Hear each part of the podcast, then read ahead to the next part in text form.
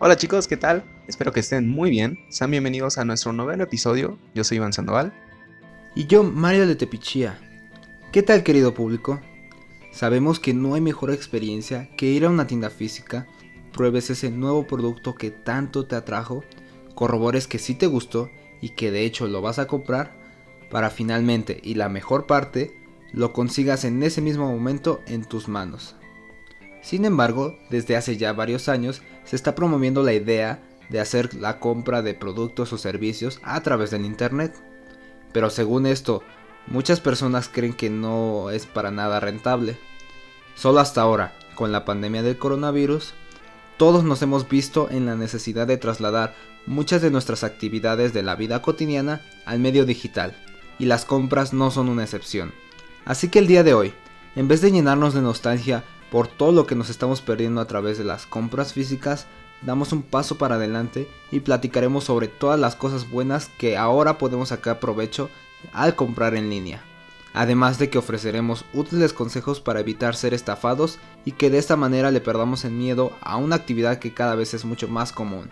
Así que acompáñanos.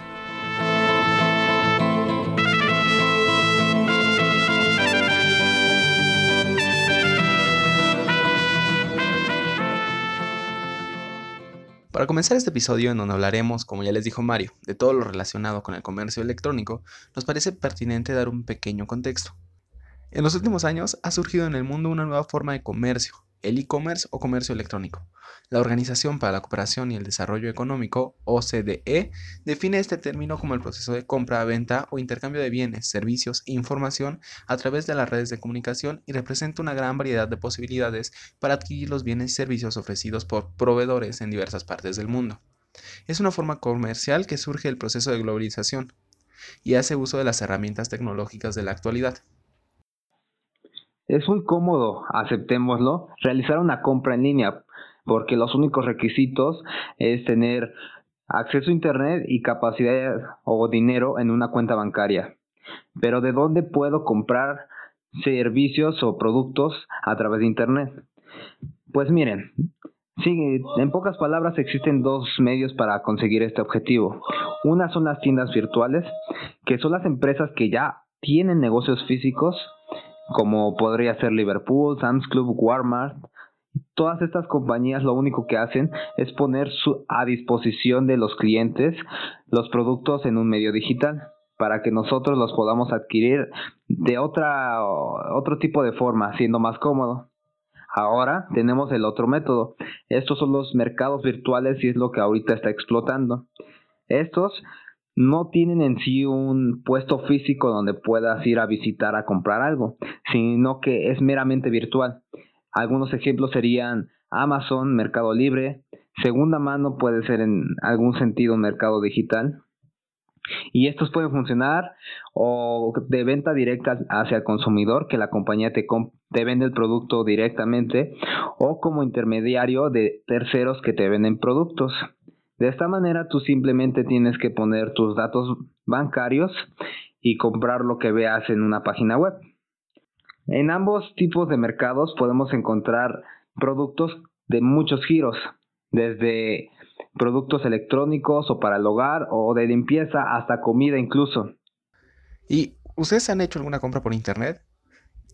Mario, amigo, yo sé que tú, si eres cliente frecuente de este tipo de comercio, cuéntanos tu experiencia, por favor. la verdad, sí. Eh, no sé, empecé creo que con esta actividad cuando tenía entre 13 y 14 años y créeme que es muy cómodo cuando simplemente desde tu casa nada más tienes que poner unos cuantos números. En ese momento era la tarjeta de mi madre, así que súper fácil de esa manera. Y, y después en, unos, en unas semanas o algunos meses te llega Hagan de cuenta que es como si tuvieras que abrir un regalo cada vez que compras algo nuevo, porque siempre como te llevan paquete tienes esa ese gozo de abrirlo cada vez que te llega un nuevo producto. Recuerdo que uno de los que de los más poderosos de las compras que más me dieron miedo para ser honesto, pero que no me arrepiento para nada es cuando compré un celular de, de importación de China que técnicamente salió mucho más barato que si lo hubiera comprado en Amazon o en Mercado Libre. Me ahorré bastante dinero. Sin embargo, sí me daba un poco de, de estrés, de ansiedad, no saber cómo controlar, porque fue mi primera compra internacional. Entonces, el no saber cómo se manejaba esta parte de las aduanas o el número de seguimiento me daba la inseguridad de pues que el paquete se iba a perder en el camino o, que me iban a estafar y no iba a poder reclamar en el país porque era un negocio internacional. Y sí, es, son cosas que te hacen sufrir al principio, pero ya después de probar y vivir estas experiencias te puedes dar cuenta que realmente es algo muy bonito y a veces es mucho más rentable porque no te cobran las comisiones o los sobreprecios que te pueden cobrar en una tienda física. Bueno, una empresa cuando tiene una tienda física tiene que contratar el local, tiene que contratar los empleados, entonces todo ese precio te lo tienen que, pues para recuperar la ganancia, incluir en el, en el precio del producto. Pero aquí en Internet por eso es más barato y es más rentable porque se ahorran todos estos gastos. Y bueno, esa es una de las muchas que tengo. ok, yo sí soy más nuevo. Yo no he hecho muchas compras en línea. He comprado más servicios que bienes. Netflix es un claro ejemplo. Es un servicio digital que se compra o se paga a través de línea. Y así. Y en cuanto a los que no han comprado ningún bien o servicio por internet, existe un estudio que se llama el Estudio sobre Venta Online en México en el año de 2019, en el año pasado, este estudio reveló que el 77% de los encuestados admitieron tener miedo a ser víctimas de un fraude electrónico, además de que 4 de cada 10 entrevistados creen que el proceso es inseguro. Por eso es que todavía como que no se explota al máximo el mercado online. Y si tu caso es el anterior, no te preocupes, porque en este episodio te daremos algunas recomendaciones para no tener una mala experiencia en el mercado digital. La primera recomendación es que hagas tus compras en sitios conocidos y de buena reputación, como Amazon, como Mercado Libre. No te vas a meter a cualquier sitio en donde pues no esté como que muy muy conocido, muy difundido. Además, pues te tienes que guiar como por las experiencias que te cuentan tus amigos. Tienes además que asegurarte que la dirección del sitio donde estés comprando se asegura. ¿Cómo se hace esto? Bueno, es muy fácil. Vas a conchecar que el URL del sitio comience con HTTPS, ya que la S representa que la transferencia de datos entre tu dispositivo y el sitio es seguro, lo que también viene acompañado con una pequeña imagen de un candado cerrado. Eso significa que el sitio en donde estás es seguro y no va a haber ninguna transferencia de datos, solamente se va a quedar entre tú y el sitio. Revisa también las calificaciones y opiniones de otros usuarios con respecto a los vendedores o a los productos. Con ello te das una idea de la calidad del producto que comprarás y los problemas que se llegarán a suscitar. Así puedes ver que en las opiniones tal vez a uno le salió mal el producto y lo pone, me salió mal el producto, pero el, puede que el comentario diga que el vendedor se lo cambió inmediatamente. Entonces te evitas como muchos problemas que podrías llegar a tener. Ten cuidado con los super descuentos en productos magníficos que por lo general no tendrían ese precio. Puede que lo único que haga esa venta sea robarte tus datos. No vas a encontrar un iPhone en mil pesos. No vas a encontrar descuentos como tan maravillosos. Tienes que eh, tener un poco de lógica en ver cuál es el precio verdadero del producto y en cuánto te lo están dando. Si es muy fantástico, seguramente es un fraude. No, y esto pasa, bueno, más seguido cuando los los productos que estás comprando a ese gran precio están siendo controlados por terceros. Esto pasa muy común en Amazon o en eBay, porque en estos sitios pues eBay no tiene el inventario para venderte los productos. Por lo tanto, solo funciona como intermediario entre que tú le das el dinero a eBay, el tercero te manda el producto y ya cuando recibes el producto, pues recibe el dinero de, parte de eBay el vendedor. Lo malo de esta parte es que no, bueno, ya cada vez está siendo más regulado y más seguro, por lo tanto, cada vez es menos una preocupación. Pero de no sé si hayan visto, hay videos en YouTube donde aparecen como recopilaciones de gente que sube así sus reacciones ante un boxing donde terminan siendo estafados. Y esto pasa porque se emocionan y al momento de comprar no revisan cosas importantes como las que dijo Iván de la reputación del vendedor, de las reseñas que han hecho compradores anteriores, de, de varios factores similares a estos para realmente tomar una decisión final si vale la pena y si es seguro comprar ese producto en ese lugar en específico. Además, otro problema que puede surgir cuando compras en línea, y me ha pasado, es de que te puedes dejar llevar por la comodidad.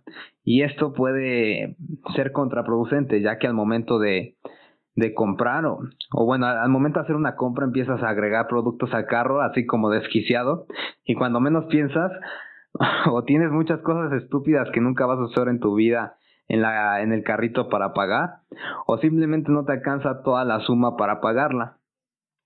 Lo que puedes hacer aquí es que antes de meterte a todos estos mercados digitales y empezar a comprar, pues tienes que darte una idea de cuánto es lo que tienes y, y tener bien fijo cuál es el objetivo de lo que quieres comprar.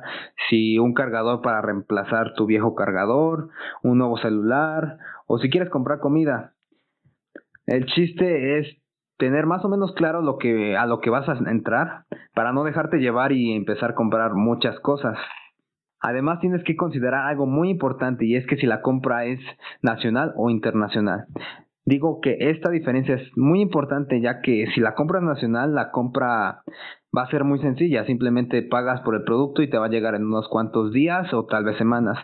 En cambio, si la compra es internacional, la cosa se complica demasiado.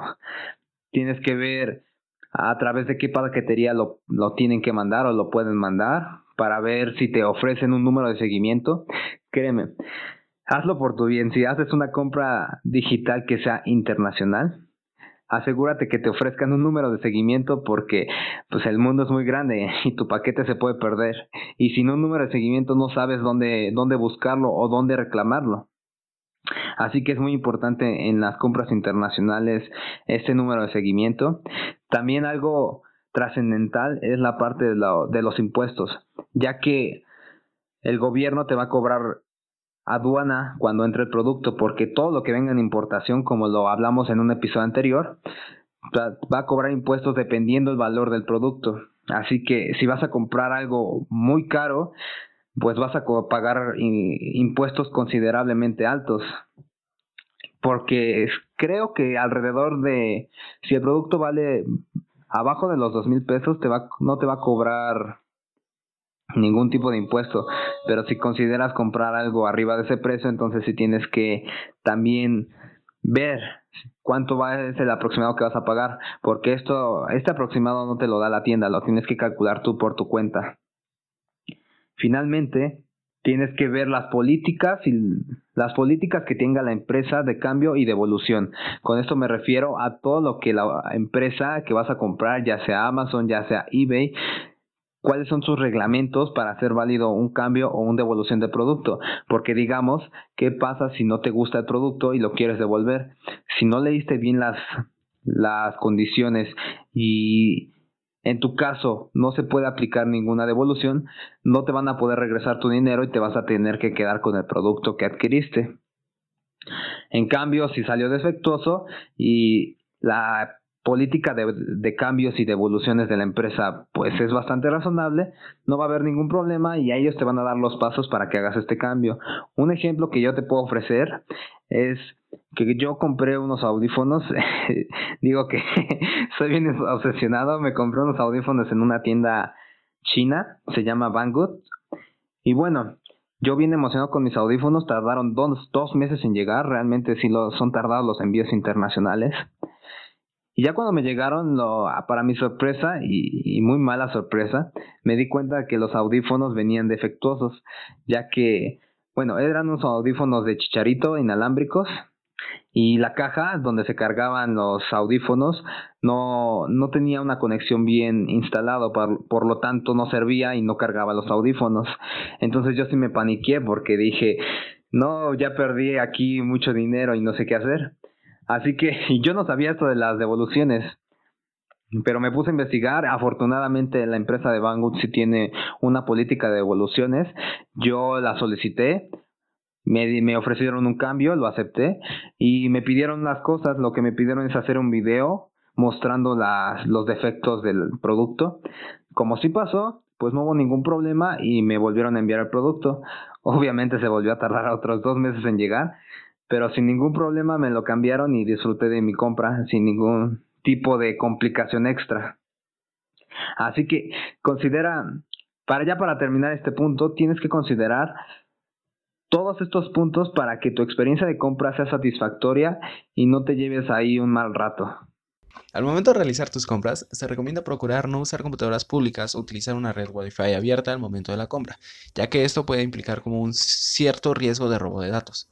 Si lo haces desde una computadora pública, no selecciones la opción guardar contraseña al momento de iniciar la sesión. Confirmar y guardar la información del vendedor es de gran ayuda, pues te será útil si llegaras a suscitar alguna situación como le pasó a Mario con sus audífonos, ya que con esto pues puedes, eh, si te dan un, un ticket o algo, un ticket electrónico, puedes entregarlo para que te hagan válida la devolución. Exacto. Por último, elegir correctamente la manera de realizar el pago. Las tarjetas de crédito y débito son la mejor opción, pues si pagas de esta manera, podrás revisar la operación en tu estado de cuenta y te darás cuenta si el precio que te cobraron no coincide con el de la venta o si hubo algún cargo desconocido.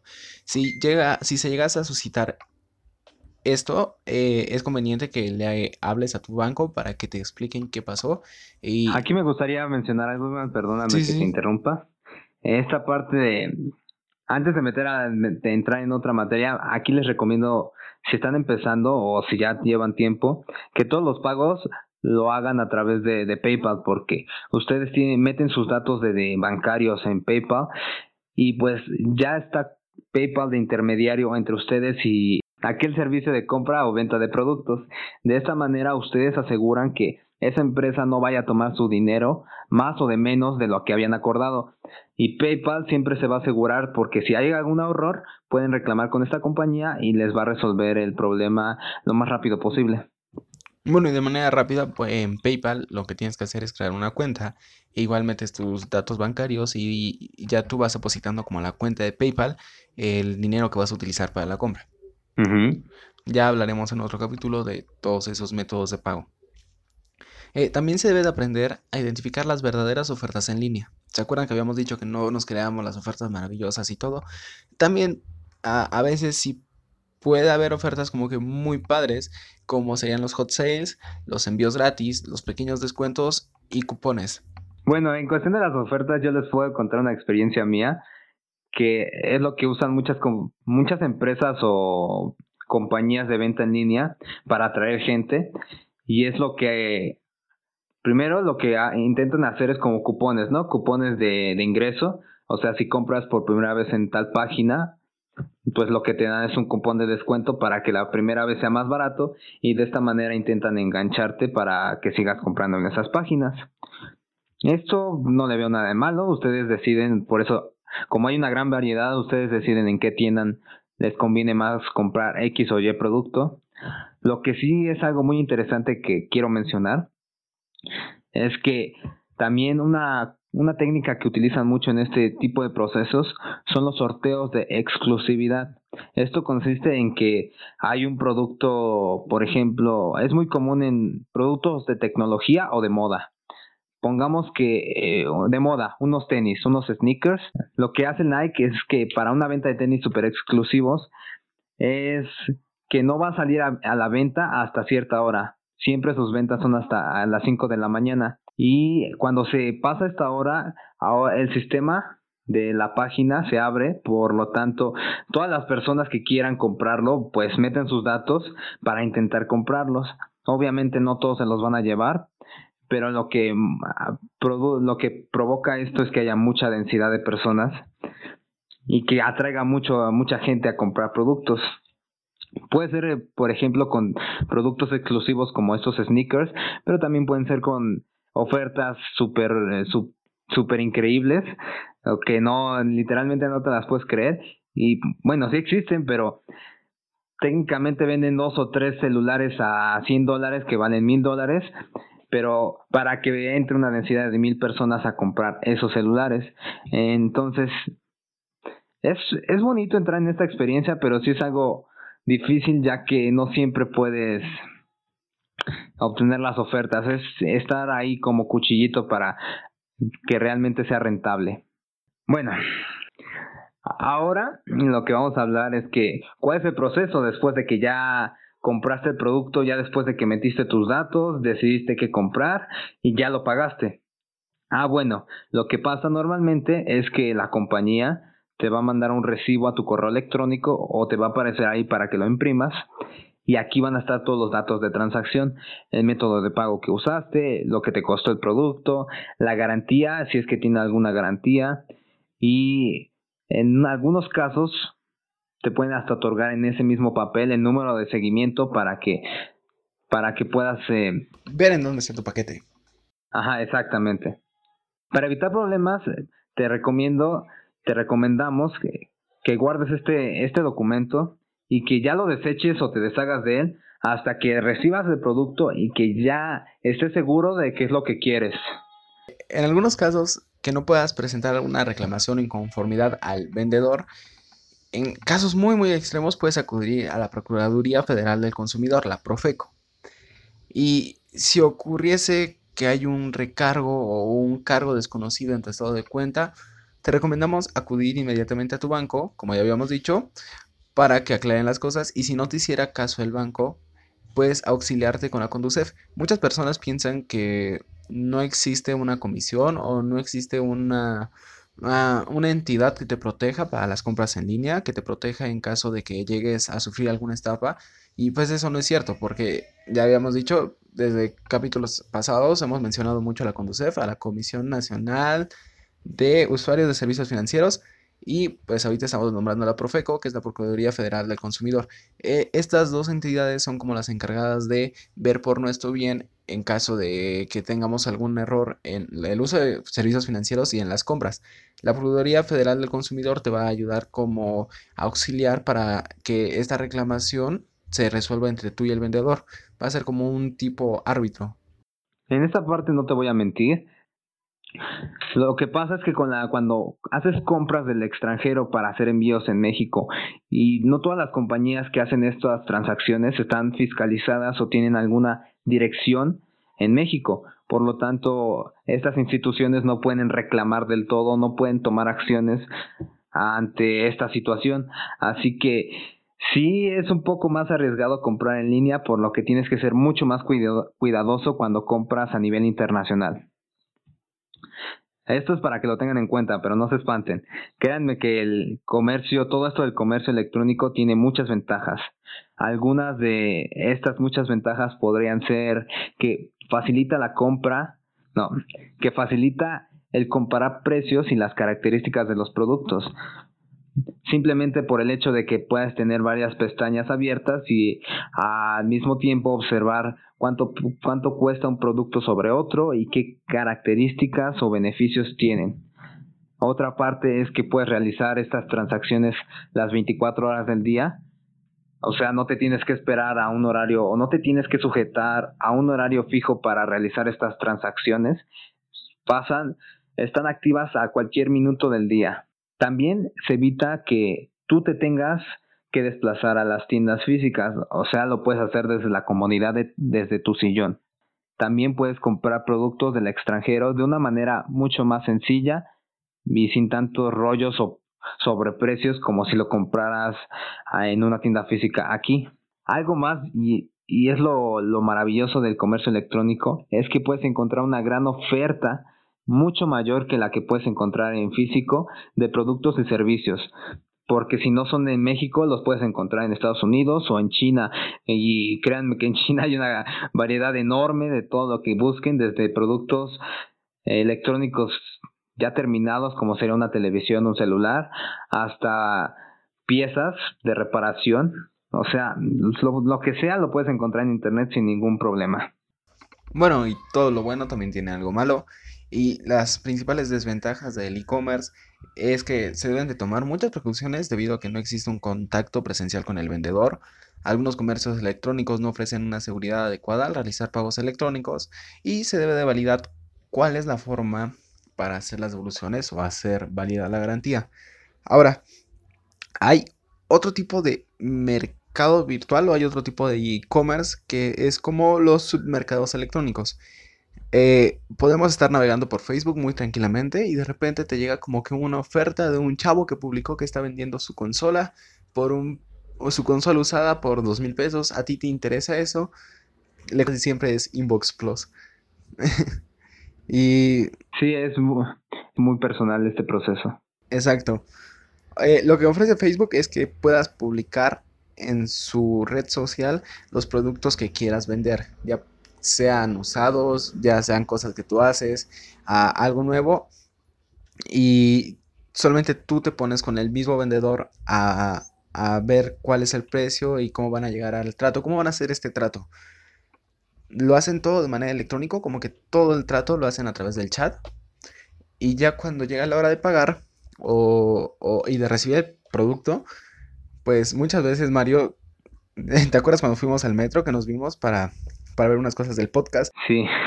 Eh, muchas cosas de que se venden en Facebook, pues hace todo el negocio, pues chat, ¿no? Pero cuando se tiene que dar el producto y pagarlo, pues es muy normal que en el metro te encuentres a personas intercambiando productos porque pues es como un punto de, venta. Eh, sí, podría decirse así. Entonces, esto es muy informal, técnicamente es como la evolución de los tianguis hacia los medios digitales, para aquellos que no sepan o no entiendan bien qué es un tianguis, son como estos mercados informales que hay por la calle o al menos por nuestras calles, donde venden así cosas, pueden ser usadas, pueden ser nuevas, pero las venden de manera informal. Y bueno, esto tiene puede tener ventajas y desventajas. Algunas ventajas pueden ser que, pues, como es informal, primero que nada lo puedes conseguir más barato. Y otra parte sería que puedes llegar a, a negociar el precio. O sea, de esta manera los vendedores pueden pedir un poco más o los compradores pueden apostar a pedir un poco menos por pagar eh, o por comprar esa, ese producto. Lo malo es que esto se presta mucho para fraudes. Con esto me refiero a que tú puedes quedar con alguien a, comprarle un producto o una consola, en este caso, como dijo Iván, y puede ser de esta manera de que nos vemos en un punto y ahí yo te doy el dinero y tú me das la consola.